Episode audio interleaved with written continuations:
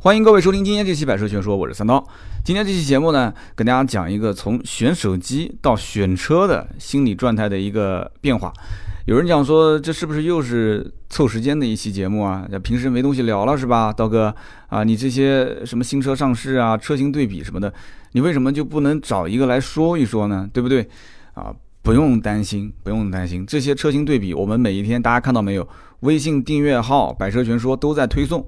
这些车型的之间对比，我都是结合了微信和微博私信里面很多人会经常问的一些问题，包括当下啊很多人很纠结的一些热门车型。所以你关注了微信、微博的话，这些文章应该讲可以满足绝大部分人的一些车型对比的需求。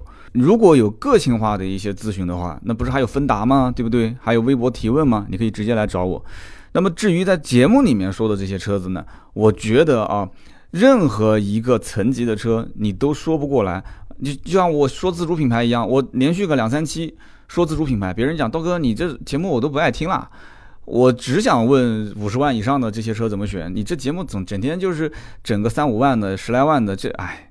然后，然后我要是有一段时间天天说奥迪、宝马、奔驰呢，又有人讲这不接地气啊，这些车我也买不起啊。你所以就算是对比，那你也只能是同级别之间对比，对吧？你不可能拿五十万的车跟五万块钱的车去对比。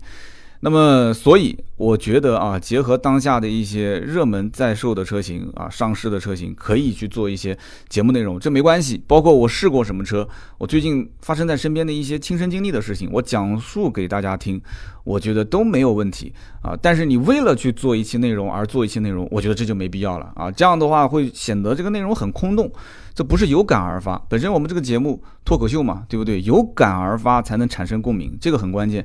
不仅仅是做节目，包括写文章也好，拍视频也好，这不是你想说的东西，你啊就，对吧？就像我有一些商业节目，其实有些话它不是我想说的，那怎么办呢？金主给钱，你就得跟着他走哎，而且他稿子一审、二审、三审，所以我的节目像充值的和不充值的，一听就能听出来。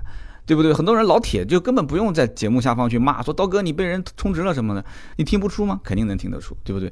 但是确实上一期我说实话啊，讲的还是非常客观的，因为很多东西就是我发自内心是这么想的，它就是这样啊。这车子本身就做的很平均嘛，啊，很均衡。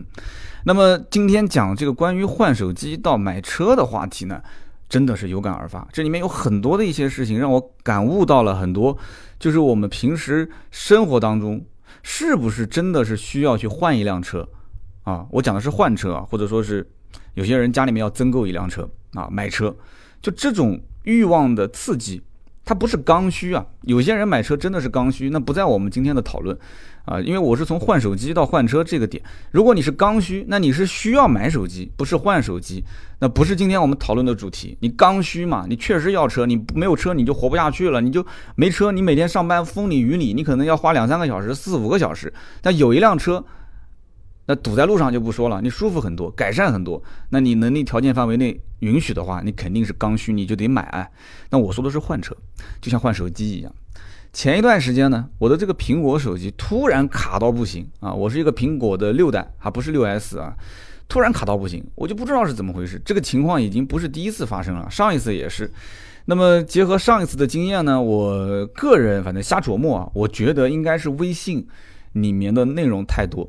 啊，因为我微信上联系人也多，对吧？几乎都加满了好几千个人，那么群也多，每天那个无用的信息很多群我都不看，但是因为就碍于面子啊，都熟人帮我拉进去的，所以我群主就是我熟人，我也不太好意思退。那么因此垃圾信息特别多，然后图片、视频什么的在这里面，所以我就决定要删掉这个微信。但是删微信呢，清除聊天记录，然后清除内存都没有没有用，都没有用，还是卡。所以我要把整个软件给删了。那么，呃，果断的删完之后，手机呢好了一段时间，但是又卡，所以我不知道具体发生了什么。但是删完微信之后，就出现一个问题了。我在 App Store 里面啊，就下载不了任何软件，微信下不了，然后其他软件试了一下，也都下不了。所以我第一个想法就是我要自己解决这个问题啊，因为你为了一个这个软件问题去找一些付费的工程师，家门口的手机维修店，我觉得不值得啊。但其实这个决定是错误的啊！因为我花了很多时间在这上面，在网上去问度娘，度娘说先注销 ID，重新登录，然后又有说要重启手机就可以了，然后又有人说把那个什么所谓的 DNS 设置成一点一点一点一啊，或者是八点八点八点八，结果都没有用。然后文章里面最后写法就是总结就是，如果以上方法都没有用，那只能是恢复原厂状态。那你这不是废话吗？对不对？我要找的是一个解决方案，是一个。确实能解决的方案，但是你，你最终来一句以上方法都不行，就重新恢复，那也就是说，前面三个方法你有试过是行不通的，对不对？就耽误了我很多时间。那么后来呢，我就到家门口的修理店，我把我手机就给了这个修理店的老板，我说，呃，这个能不能在保证里面的资料不丢失的情况下，帮我恢复一下，或者说是帮我去，呃，想办法解决一下，能在 App Store 的这个市场里面去下载。这老板呢？其实也算是熟人，半个熟人，因为小区门口嘛。老板看了我一眼，笑笑说：“这个事啊，你不如自己去研究啊。”他说：“我就告诉你，你下载一个什么软件啊？除了这个 iTunes，还有第三方软件，你自己去备份，自己去更新，自己去还原。”他说：“我这里实在是太忙。”其实这一件事情就让我感觉到啊，我其实对于手机就是个门外汉，就像很多人对于车一样，他也是一个门外汉。我去这些手机修理店找这个老板，就和你们开车去修理厂找老板修车子、保养车子一样，啊，我们俩其实现在这个状态就是一个是在一个层次上的。就我就是小白，我就真的是手机方面的小白。我其实用软件已经算比身边人会用很多了，但是遇到这些问题点，你跟这些专业的修理店的老板比起来，那差的根本就不是一个量级啊。所以呢，我当时就觉得是什么？这个老板肯定是认为帮我软件更新啊。太耗时间，而且耗时间的情况下，你还占用了他一台电脑。他那个电脑可能是要用来去做别的，比方说帮别人充个话费啊，啊刷个机啊，或者是怎么样，或者帮别人维修机器，他也要用这个电脑。你帮他这个电脑的资源直接占用了，呃，给你搞一个多小时，可能最终就收你那么一点钱，收贵了你还觉得他是个黑店，收少了老板觉得花那么多时间不值得。那不就跟很多修理厂一样吗？修理厂最不愿意做的是什么？其实就是做小保养。啊，这种小小保养，除非是这个修理厂规模很大，然后它的举升机啊，常年会空在那个地方，它有空余的人工，有空余的啊维修工位，那它才会会比较欢迎你去做保养。如果一家修理厂一直都是做事故车啊，做维修，就是主要做那种大三大件的维修的话，那对不起，这种修理厂根本就不欢迎啊，非常不欢迎这些做保养的，因为保养不挣钱嘛。常规保养，你用的都是一些通货，对吧？机油也不挣钱，机滤也不挣钱，就挣你一点人工工时。人工工时费收高了吧，你又觉得说宰他；收低了吧，那工人工资都开不起啊。所以因此呢，很多的一些小修理厂，他其实不愿意做啊这种正常的保养。那么我拿着手机去更新软件，他不帮我更，其实不就是这么回事嘛？然后呢，当时隔壁就有一家卖手机的店。啊，卖的是什么呢？卖的是 vivo、什么 oppo 这些，就是一些这种反正非主流品牌啊。这算是主流品牌吗？就我不是黑它啊，因为在我不懂手机，在我印象中就是三星、苹果算是比较偏主流的品牌。然后呢，这个 vivo 的店呢，我进去的时候，小姑娘拿这个手机在那边打王者荣耀，她比较投入。那个店没什么人，然后我走到她的旁边，她都没发现我。哎，当时我就看。他那个手机屏幕跟我的屏幕就不一样，一个呢就是感觉他那个色彩的还原度好像比我要高，二一个呢就感觉他的那个整个手机那块屏啊，就是一块整屏，就是后来我才知道那个叫全面屏啊，现在流行的一个说法叫全面屏。然后我就跟那小姑娘一抬头看到我，然后我就跟她笑笑，啊，她说她说你好你好，啊，她可能觉得说上班玩游戏不太好，我说没关系没关系，你先把这一盘打完啊，我说我我也是这个玩这个游戏的，我说你别到时候被别人骂。啊他说没事没事没事，我让我的同事帮我玩。他把手机给他同事，然后跟我聊天。然后我当时呢，其实就想看看他手上这部手机啊。结果他又有点不好意思，又从旁边同事手上拉回来。那当然了，这局肯定就是被人投诉了嘛，对吧？他把它直接就给切掉了。然后我就看了一下这个手机，这个手机呢，看上去挺顺眼啊。然后整个屏幕全面屏，然后摸上去也挺舒服的。当时我就觉得，就怎么看就都比我手里面的那个苹果手机要好啊。大家其实一听就知道了，我这不是帮他说打广告啊，就这手机你要让我买，我肯定也不会买。但是你拿在手里面，你再去摸摸自己的那个苹果手机，当时那个苹果手机还没有去还原啊，就卡的不行。我就觉得我那个手机怎么比都比不过这个 vivo，真的就是这种感觉啊，一点没有错。我当时的心理状态就是这样，所以有的时候就是这样子的，就是你看到一个新车发布，哇，这个造型，哎呀，这个内饰，再看这个配置，就像我现在看这个 vivo 手机一样的，就我怎么感觉它的造型、它的配置，啊，它的这个性能，我怎么都觉得比自己的这个手机要好。当时我就准备把这手机就给卖了啊！大家知道有个软件叫爱回收，对吧？我觉得这两家都得要给我这个广告费用了啊！然后我就直接上上去搜了一下我自己手机，我发现我这个苹果六现在卖多少钱？真正的回收价格也就在一千五、一千六上下一点。我当时就很感慨啊！你想，我一五年花了五千多买的手机，哎，苹果六一五年五千多，现在是一七年，也就是两年的时间，两年的时间，这个手机的折价折了有。三千来块钱，什么概念啊？三千来块钱，一年折价折了一千五六啊！一千五六，这相当于如果买一辆四五万块钱的二手车，开个一两年，每一年的折旧费用差不多也就这么多啊。如果是保值一些的车，啊，如果保值一点的车，你开个两年，你再卖的话，我估计也就损失个大几千块钱吧。那这个苹果的手机的折旧率几乎能赶得上一辆小的二手车的折旧率了，你真的是不算。不算不要紧，这一算就感觉一身冷汗啊啊！所以这就让我现在在想啊，就苹果 X 上市之后，是不是要买一台？你买完之后，你用个两年，马上又出现一个新的，对吧？苹果的这个更新周期你知道的，你出现新的，你再卖，那这个损失的价格，那真的能赶得上一辆车了。有的人讲说我省吃俭用，我不买车，可是你手机买的一般，我看还真的挺勤快的啊，还真的一般都不会太太太太在乎钱。那这个就变成什么了？我觉得这就是汽车消费，是不是以后也要像手机消费一样？就大家等真的有一天悟出这个道理的时候，他会发现手机现在卖的也不便宜啊，而且隔两年之后的这个保值率也不高，再卖出去再换新的。你要知道，手机是刺激你消费最显著的一个环境。你家里面电视机你不可能经常换，对吧？然后你们家里面的汽车你也不会经常换，但是这个手机，你看很多人就乐此不彼啊。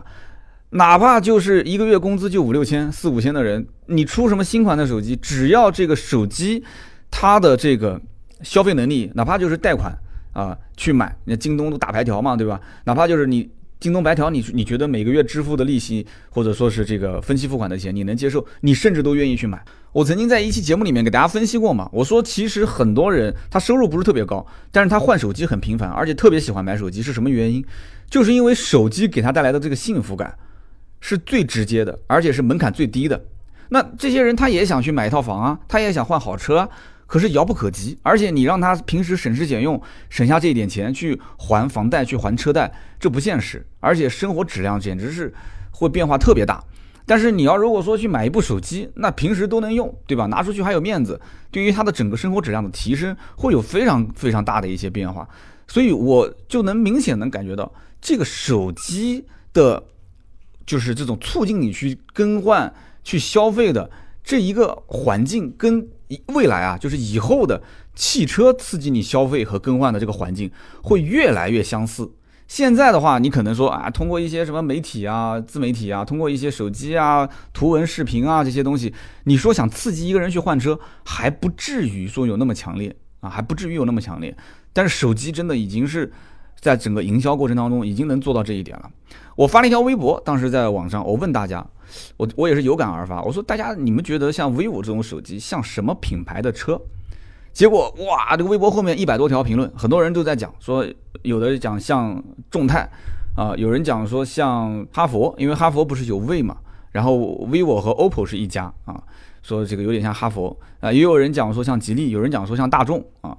这个个人有个人的理由，感兴趣你可以上微博搜啊，新浪微博百车全说三刀这一条微博下方的评论很有意思。那么，因为我对于手机我不懂，你说像众泰，那我就想问，我说那为什么你觉得 vivo 这个手机像众泰呢？那很多人就在底下就告诉我了，说啊，因为怎么样怎么样山寨苹果啊，而且是所有的市面上的手机最无廉耻的啊，从苹果的系统到苹果的外形就无限去模仿它。哎，然后我我就心想这也不对啊，因为我这次拿到的这个 vivo 的那个叉二零，我感觉也不太像苹果啊。然后后来别人就说了，说因为山寨苹果啊，抄袭苹果，然后呢有了一一一定的销量，然后拿到了一部分钱之后，现在开始想要搞一点所谓的什么所谓的原创啊。说这个像不像中泰？中泰不就是吗？想洗白自己嘛，对吧？但是曾经就做过一些这种啊不太光明的事情。所以你看，大家其实都很清楚，他对于每一个品牌，你以前做过什么，现在做过什么啊，你将来甚至想做什么，消费者其实心里面都很清楚。买车也是一样啊，你众泰以前做过什么，现在在做什么，你未来想做什么？现在互联网那么那么透明，老百姓很清楚很清楚，啊，所以我觉得换手机这件事情真的是就就跟换车子未来的这种消费环境会非常相似，真的是这样子。后来我自己研究了一下啊，我说那我是换呢还是不换呢？这手机这么卡，那以后一直这么用，我在很长一段时间内就是一直这么卡在用啊，没办法。我就一直吐槽啊，我跟身边人也在讲，我说我以后可能就不换苹果了。我说这苹果手机怎么体验那么差，对不对？以前用起来还蛮好的，都说安卓手机用一年就卡，那我说这苹果手机为什么用个两年就卡成这个样子呢？你安卓的卡还不至于说卡到动不了，这苹果手机说卡就卡，卡的就是根本动不了。后来呢，我就自己研究了一下啊，我说怎么去备份，怎么去还原。它这个还原很有意思啊，它这个还原呢是把资料先拷贝到电脑里面，然后再恢复。那么当时这个店老板就跟我讲，他说你到时候要还原啊，你得先看一下你手机是多大内存，你用了多少。我说我手机六十四个 G 的，他说那你用了多少？我说我基本上快用完了，大概还剩一两个 G。他说那你这个备份的时间还原的就很长了。他说你可以先把没有用的先删掉，然后呢我回去呢我就把我就考虑了一下，因为这个你说什么东西没用，按我讲我装在手机里的软件，我觉得它都有用。所以呢，有段时间我就下不了手啊，我就不知道该从哪个软件开始删起。前两天我就开始去着手删我的软件，结果一发不可收拾啊！我这么一删，我才发现其实很多软件啊都是没有用的，甚至很多软件，甚至百分之三十以上的软件，我都记不清楚上一次最后是什么时间打开过的啊。所以我就一删，我就哇叭叭叭叭叭就不停的删，我就删到最后发现，就除了像什么支付宝啊、微信啊、微博，就除了这几个核心软件，其他软件几乎对于我来讲都可以不用，都可以不用，甚至于我在一些他们的订阅号里面，我都可以实现很多功能，我根本就不用下 APP 啊。等我把所有的这些软件都删了，然后把我的系统复原了以后，我又开始产生一个想法了。因为还原之后啊，就还成还原成出厂状态之后，就手机速度特别快，很清爽啊，非常的清爽。我就开始犹豫了，我犹豫什么呢？我要不要把我之前备份的资料再把它还原进来？哎，就就这么一个很奇怪的一个心理状态的变化。之前呢，我认为这手机里面什么东西都重要，但是等我把它全部清掉之后，我看到了一个非常清爽的这样一个系统的时候。我就开始发现，我除了通讯录需要恢复一下，我好像其他软件也好啊，什么什么备忘录也好，什么什么短信也好，这些东西我好像感觉都没有必要去恢复它。我恢复它有什么用呢？对不对？好像没有什么实质性的，就是少了它，我地球就转不了的东西是一定要导入进来的。就这个手机，就目前这个原厂的状态，我觉得就挺好。我觉得就挺好，加个微信，加个微博。如果后面真的有特别需要的东西，我再加。甚至于我通过这一次还原，我发现有些软件我用完我就可以删啊啊！除了什么像幺二三零六啊，像航旅纵横啊，或者是像什么携程旅行啊这些，对于我来讲确实是经常出差，它是必须的，我可以装在里面。很多东西我都可以不装，我都可以删啊。就在我捧着这样一个还原到一个非常干净的系统的状态啊，用起来也很流畅的时候，我捧着这个手机。我突然有一种感慨，我感慨什么呢？我感慨这种经历啊，似曾相识。我回顾了一下我整个心理状态的变化，你看啊，这个整个过程啊，我从手机开始变得爆卡，我开始嫌弃这个手机，然后我到修理店找老板，然后老板也开始嫌弃我，老板让我自己回去搞定啊，教我说你怎么上网，怎么用软件，怎么去还原。然后路过了一家手机店，我开始对于新手机产生了一些兴趣，因为我平时是不研究手机的。然后我发现了一个其实。品牌不管实力各方面都比不上我现在在用的这个苹果的品牌和实力，对吧？这一点我觉得他厂家应该也认可啊，我不是黑他。那么我开始对他感感兴趣，我开始了解到，哦，原来当下最主流的是全面屏，哦，原来这个安卓手机还能用成这样子，哦，原来拍照片还可以这样子。我开始觉得我手机什么都不是，我感觉我已经被这个时代所抛弃。啊，然后我回到家里面，我就开始最后赌一把啊！如果能还原到最后效果还不错，就速度还行，我就留着它；如果不行，我决定就要开始换手机。你看啊，就这整个的一个心理变化，其实是源于一件非常非常小的事情。我相信很多人都会去还原自己系统，但是最终呢，是导致了我整个的心理防线的一个崩塌。换句话讲，就是我差一点，甚至于我就要交钱，我要买个新手机，我要把这个手机就给卖掉了，对不对？很多人换车不就是这样的一个过程吗？而且这就是我当年决定去卖我的 CRV 的整个的一个心理状态的变化，完全一样。啊，完全一样。当时 CRV 开的挺好的，一点问题都没有。然后就是有一次我过一个颠簸坎，然后发现好像听到有一些异响，我就开到修理厂让我的朋友去检查。然后我朋友检查，其实他我估计也没有检查出什么问题。然后回过头来就跟我讲，他说好像是你的前左右两边的避震有一点点不行了啊，有一点点不行了。结果呢，他这么一说，然后我就开始每天就注意整个车子的一个呃避震的一个就是减速的，就是减震的一个状态。然后呢，他讲说好像有点不行了，好像有一点松松垮垮啊，好像有一点晃啷晃啷的声音啊，我就开始仔细去听，好像听到，哎呀，是有一点晃啷晃啷的，是有一点点不像以前那么紧绷了。那不十几万公里的车子怎么可能那么紧绷呢？对不对？这都是自己的一一种心理状态的变化啊。你其实他不说，我根本没感觉，对不对？就像我不说，你可能也没感觉。但是你要如果一说，哎，这个感觉就来了嘛。这一说感觉就来了。每次开车你会注意这个。减震的一个就是一个变化，然后我会感觉到好像是有点晃啷晃啷的声音啊，好像是有点松松散散，所以这个时候我就开始，我就觉得我不再愿意在这个车上多花钱，不再愿意在这个车上花任何多的一分钱，那怎么办？这个时候你又开始发现这车上又有很多问题，比方说车身上有很多划痕，其实平时你这些划痕也不会在意，但是从那一天开始，你就觉得这车身上这些划痕我看的就是不舒服，你看的不舒服，你做漆去呗，对不对？特别你像我这种人。我到我朋友的漆，就是做漆的店里面去，那做漆根本就不要钱啊。然后呢，我要如果走个保险，那其实也不用花钱，对不对？耽误几天时间，就最多耽误几天时间，我就一直懒得没去啊。甚至我朋友讲说说，哎，说刀总啊，我要不安排个小老弟过来把你车开走。我当时就认为他把我车开走，我都没车开，没车开打车呗，不就很简单的事情吗？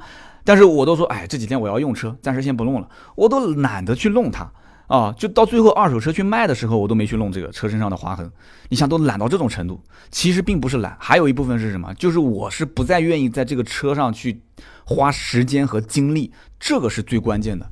那么还有就是四个轮胎，那也到了基本上可以换的时候。我当时也在想，哎，这车不行就卖吧，我就不想换了。你说换四条新胎，你换四条新的轮胎就意味着你就得继续再开它，对不对？要不然的话你也不划算啊。一条轮胎大几百，四条轮胎两千多，你把这四条轮胎都换了，换了之后，你说你不卖，继续开，心里面又有点不舒服。你说你要是卖卖的话，你不能说因为轮胎多花了两千多，你就给别人加两千块钱，这肯定不行嘛。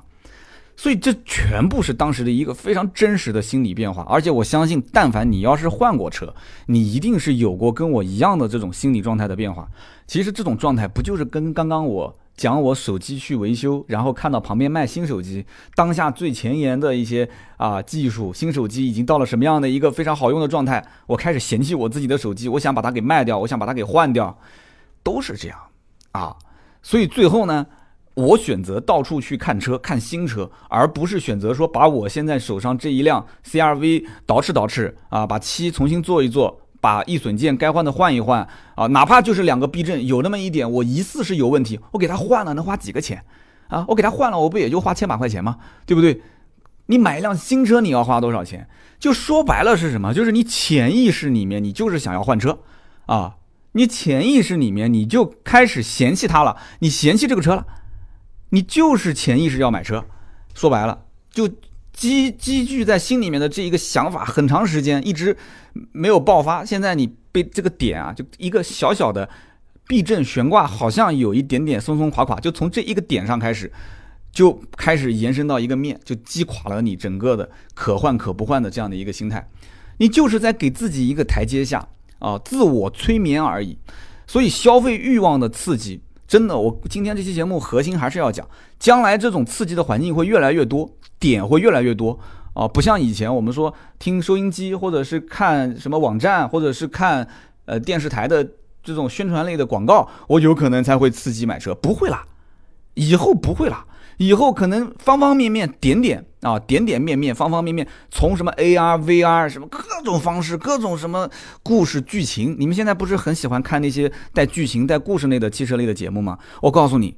啊，这只是一个开始，以后全部都是广告，都是植入在里面。其实现在也是广告啊，以后其实都植入在这里面，随时随地让你知道现在目前最前沿的一些汽车上的体验和科技的一些变化和改进，永远让你觉得你现在玩的这个就是垃圾，你现在开的这辆车就是一个叫什么被时代所抛弃的一个交通工具，就时刻给你这种。就是这种这种宣传，我跟你说，真的，以后汽车就是这种状态。就像我捧着一个拿着非常卡的这个系统的苹果六到一家 OPPO 的手机店，它还不是算特别好的一个牌子，但是我看着它的那个操作的画面那种质感，我就开始感觉到我就要换手机，就是这种感觉，真的是这样。所以你想，我以前的那辆 CRV 其实开的挺好啊，作为代步工具来讲，我可以说我卖完它我就后悔，我真是后悔啊。啊，我真是后悔。你再说说我自己当时换车的想法，我跟大家讲，就是换新车的条件，对吧？我其实也很清楚，换新车，我为什么要把它给卖了？其实无非是什么，就是改善生活质量嘛。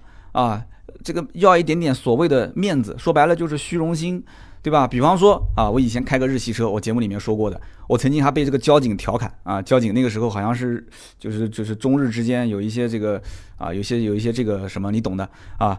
我开个日系车等红灯啊，窗户摇下来，交警看看我，他调侃了我一下，啊，开个日系车怎么怎么，对吧？然后我在之前我开的是奥拓，开奥拓那就不说了，那被歧视的那就是几乎是天天啊，就啊眼神的歧视，言语的歧视这些都不说了，那是那个年代的事情。所以像我们这种就一步一步换过来的人，那我肯定是希望什么品牌肯定是第一位的。所以我当时在能力范围之内。啊，预算个三十，尽量不超四十这样的一个预算。好，我看来看去觉得说，那我觉得哎，奔驰这个牌子，最起码我花钱花在这个牌子上面还是值的。好，OK，再看配置，配置这个东西，其实你拿你自己手上开的车去和当下的在售的新款去比，那根本是不可能能比得了的，完全没比的，没得比啊！你当时你一看，哇，奔驰 C 全 LED 大灯。啊，完了之后，我那个车子是什么？还是一个普通的卤素灯，然后整个车内的这个配置，定速巡航啊，多功能方向盘啊，双区自动空调啊，手写板啊，command 啊，然后人工服务啊这些，我车里面啥也没有啊，除了一个排挡杆，前面就是一个空调面板，在上面我自己装了一个非常 low 的一个触摸的手写屏，没了。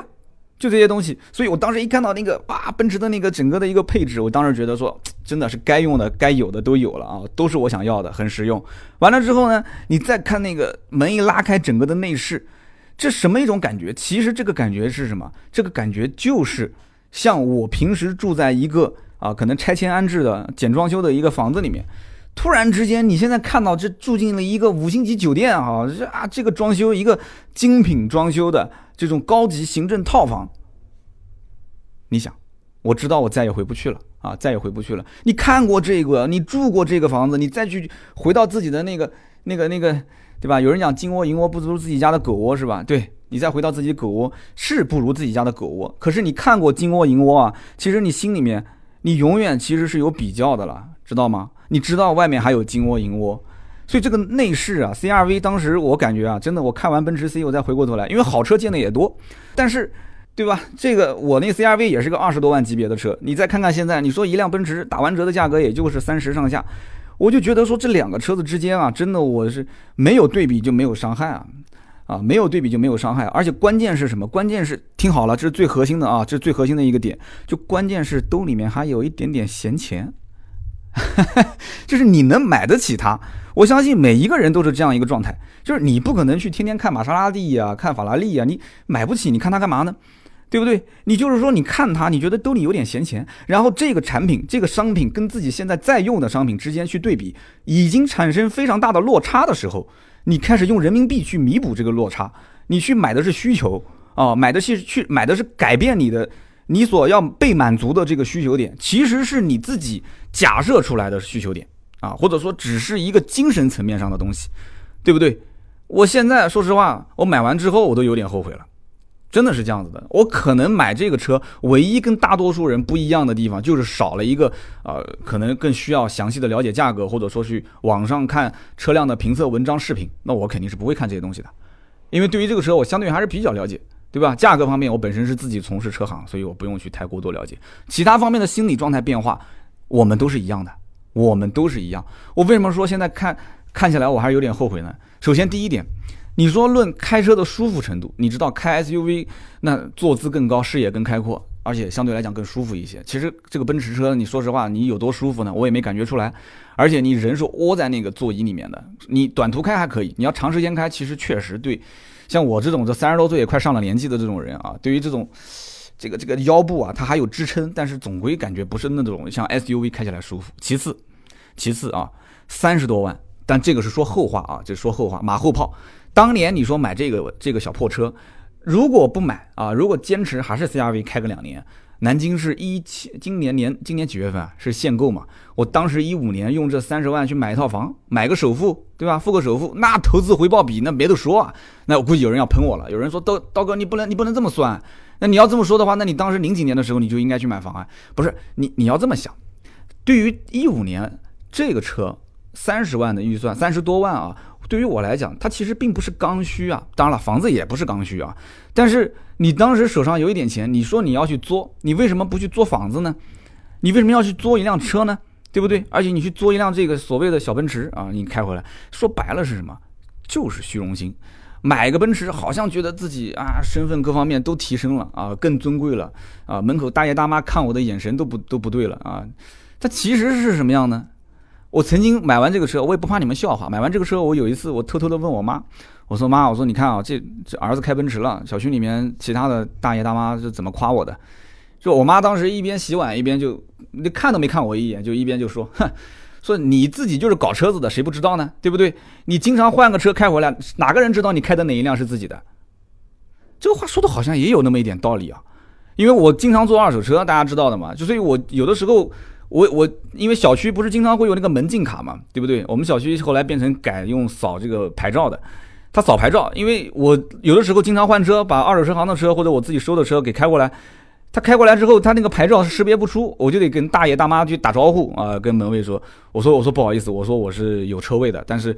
我这个车子换了，然后你一次两次换，人家还算了。你经常换，人家说你怎么回事啊？我跟他解释，我做二手车的啊，还不错。那后来每一次他让我进让我出，但是每一次都打招呼。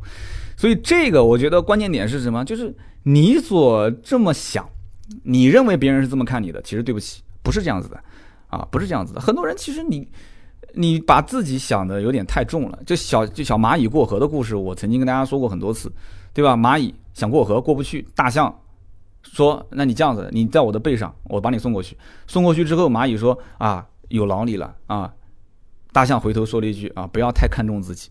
对啊，大象天生要过河，有你一只蚂蚁，没有你一只蚂蚁，有什么区别呢？对不对？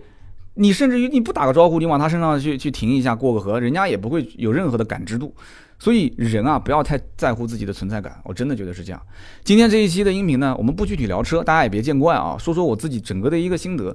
我相信其实很多人啊，说不定和我是有共鸣的，这真的是有感而发。我觉得一个小小的手机啊，我最近在看那个，就是就是一个叫纳言啊，叫什么科技美学，对吧？很多人说这个人特别火，后来我发现他讲东西的感觉啊，因为我之前就知道一个王自如是拼手机的，就是感觉他没有王自如的那种杀气。啊，就他呢，给人感觉亲和度更好。讲解的过程当中，其实我明显也能感觉出来。他虽然说我一分钱广告费也不收，我跟斗鱼的人也认识，斗鱼也说啊，他很多直播确实不是商业啊，只是完全是客观的去评价。但这个只是表象，流量现在那么大，这么大的流量，你看我之前看他测试一个什么机子，厂家直接把工程机发给他，然后他在那边讲解，就难道就是说一点点的这种？人家提前给你测最新的机器，你如果不能最新的拿到别人就还没上市的这些机器，你怎么能保证你的这种流量能永远增加呢？这是相辅相成的。大家都没有拿到最新的机型，还没上市，你就能拿到，你就能去做评测，你这个内容放在网站上，肯定点击量高嘛。可是你要如果想通过厂商的渠道拿到这种第一手信息，那你不帮他说说好话，那别人凭什么给你呢？对不对？所以这种东西啊，我讲手机跟汽车其实很多都很相似啊。天下熙熙，皆为利来；天下攘攘，皆为利往。任何一件事情都有两面性，包括你看那个薛之谦的事情，哇，我老婆说薛之谦是渣男，但是我在网上看到那么多的一些信息，我发现，我觉得薛之谦很冤啊，我觉得他是一个很直的人啊，很多东西很多话他是不经过大脑的，他想什么他就直接说出来了，甚至于你看他把网上的那些截屏放在网站上，这就是一个小孩子的作风啊。对不对？一个成熟的老练的几十年的艺龄的艺人，他一定不会干这种事情，啊，一定不会干这种事情。所以我觉得他其实是个很真实的人。但我老婆讲说他是渣男啊，就就这个人，你看骗那个女孩的钱，还把她肚子搞大了。我说那我当然了，我不会跟刀嫂去争这个事情啊。我说我说那我推一篇微博给你看，对吧？这个文章你觉得有没有道理？他后来就随便看了一眼，说没有道理。我认为他就是渣男。这个文章就是就是就是就是把他洗白啊。所以你看这个东西啊，它就是这样子啊，人嘴两张皮，对吧？网络上的很多东西真真假假啊，汽车也好，手机也好，所有的评论评测也好。所以呢，我其实打心底里面，我最后说点我的感悟啊，我打心底里面，我想让你们知道，我是想把我。客观的，对于一些车辆的，不管是买车、卖车、用车、选车这些心得分享给大家。也许我不是最专业的，也不是做的最好的汽车类的主播，但是呢，我希望尽量真诚的在每一期节目当中，你们的时间也很宝贵，我的时间也很宝贵，对不对？所以我不想在节目当中说假话，我要说一些真的，就是或者说是不叫，也不能讲叫真的。为什么？因为我我有的时候在想，我说话是经过。我可能不经过大脑，但是我是经过心脏的啊，我是经过心里面过滤完之后，我说给你听，啊，就是确实发自肺腑的一些想法。那么商业的东西，你要照顾到商家的这样的一个这种利益，或者说商家说，哎呀，我既然给了钱了，对吧？那你能不能帮我不要？没有一个商家到目前为止没有一个商家说你要能把我的车子吹到天上去了，吹得天花乱坠，没有，没有，尽量是以广告适当的放大一下我们家的优点。啊，竞品当中的一些，呃，我比他强，我比竞品强的地方，你帮我放大一下，仅此而已。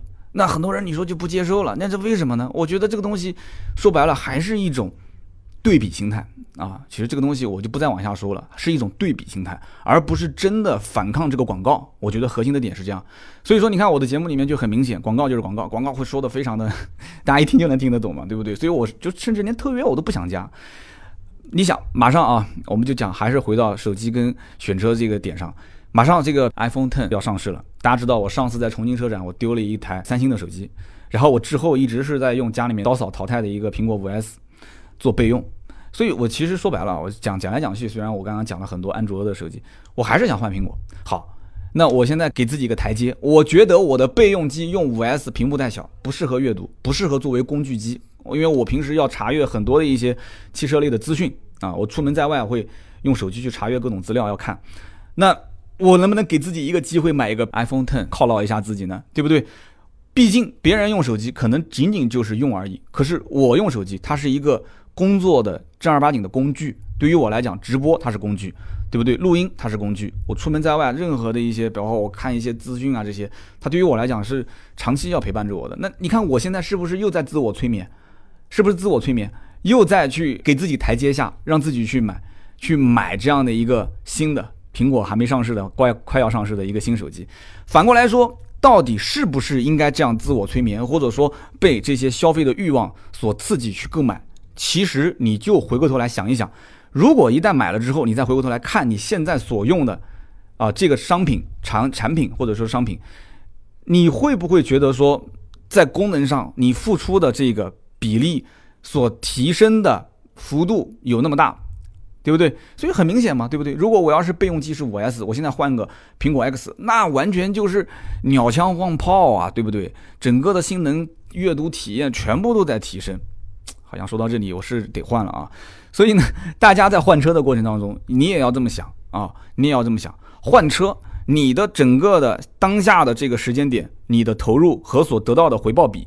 是不是能让你整个的生活质量，你整个在使用这个产品的环境当中，能提到一个非常大的一个提升高度？如果你觉得你的付出的比例，比方说我付个十万，我想买一个飞度啊，预算上上上路十万块钱，还是说我想买一个英朗，还是说我想买一个什么什么车？哎，你这个时候所给你带来的这种转换啊，你觉得的幸福感、舒适度啊，你觉得它的方便程度，能不能达到你现在所投入和获得的回报比？这你要想一想，换车那不是一样吗？对不对？你以前开的是一辆三四万的二手车，四五万的二手车，你现在预算十万，想买一辆新车，那这种提升，你回过头来看一看，放弃旧的东西，有的时候我们是要选择做减法，把很多没有用的东西，一些该淘汰的东西都放弃掉。但是放弃掉之后，它的转换，这种中间的价值能提升多少？我觉得大家应该要好好反思。换句话讲，也要量力而行啊，量力而行。你再过个两年，还是我刚刚之前用手机的那个例子，一五年五千多块钱买的这样一个苹果六，到现在当下，如果我要把这个苹果六卖掉换机子的话，那它才卖到一千五百、一千六百块钱，啊，损失每一年都是按照将近百分之三十吧。这比二手车的折旧率还高啊！一年要是损失个一千多，将近两千，那不相当于相当于每一年折旧的百分之三十嘛？所以说，真的，手机是一个消耗品，汽车也是一个消耗品。目前来看啊，手机是一个甚至怎么讲呢？贬值率比汽车贬值率更高，但它单价低。汽车的贬值率虽然不是特别特别的高啊，当然也要分各个品牌啊，但是它的单价特别高。所以呢，我觉得啊，大家赚钱不是为了。去折腾手机或者去折腾车的，而是应该真的是用手机来服务自己，用车来服务自己的，来愉悦自己的，不是我去伺候他，是他来伺候我，对不对？那么今天聊了那么多呢，也是希望大家呃能够有一些共鸣和启发。最后我也想问大家一个问题啊，我上次在微博上写，我说这个 vivo 大家觉得像什么品牌啊？有很多一些回复在微博上。那么今天节目最后我想问，那你们觉得苹果这个品牌，苹果手机？有像汽车的哪个品牌呢？我自己是想不太出啊。有人说像特斯拉，说因为它这个科技感各方面都比较领先。有人讲说像大众，说因为大众觉得自己很高级啊，销量在国在国内也是非常非常好，在全球卖的也很好。有人说像丰田，但我觉得都有一点点像，但是又都不太对。我希望大家可以在节目下方讨论啊。听到最后都是老铁，苹果这个品牌或者苹果手机，你觉得它更像？汽车圈的哪个品牌，或者是哪辆车？好的，今天节目呢就到这里。呃，最后呢，我觉得再说一个小的通知啊，就是大家应该看到了，我们昨天啊，也就是周五的晚上做了一场小直播。那么呢，这个直播其实说白了不是娱乐直播，跟你们闲聊天闲侃，类似于是培训。那么给大家也做个预告。就是这样的一次直播呢，我觉得效果挺好，人多人少其实都不重要，也不是图着这个直播去赚钱。那么我更希望是通过直播呢，能把每一期的这个话题说透，能让一部分希望得到这个这个像类似于培训一样的干货的人能得到一些东西。这个我我觉得应该远远比付出的这一点点门票的钱要划算得多啊！我们这是一个小小的付费培训。那么下一场，也就是下一周。下周六七号，我们看能不能就是我们现在是在试运营阶段，能不能以后每一周六能固定到晚上八点，我们开一个小时的课程。那么也就是说，现在我们暂时试运行，就是每周六的晚上八点会做一次的小的话题培训啊，有可能是关于买车、卖车、换车的，也有可能是关于销售，就专门针对汽车从业人员的销售的一些技巧培训。那么这一点，我觉得我还是有一些经验是可以分享给大家的。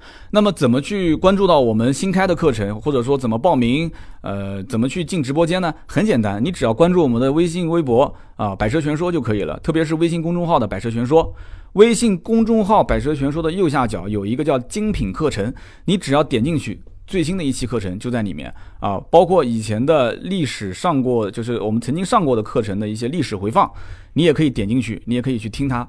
啊，但是呃，目前来讲的话，历史回放也是需要付费进去的啊，所以大家觉得有兴趣的话题你就参与啊，但是这个话题你觉得没什么兴趣，那你就是听正常的节目，没有任何影响。你也可以在微博、微信私信我，就是说喜马拉雅百车全说的节目里面，你希望听到一些什么样的话题，我可以有选择的进行筛选。那么好，就讲那么多。今天这一期呢，真的四十多分钟，有点啰嗦啊，听到最后都是老铁，感谢你们啊，感谢。我们下期接着聊，拜拜。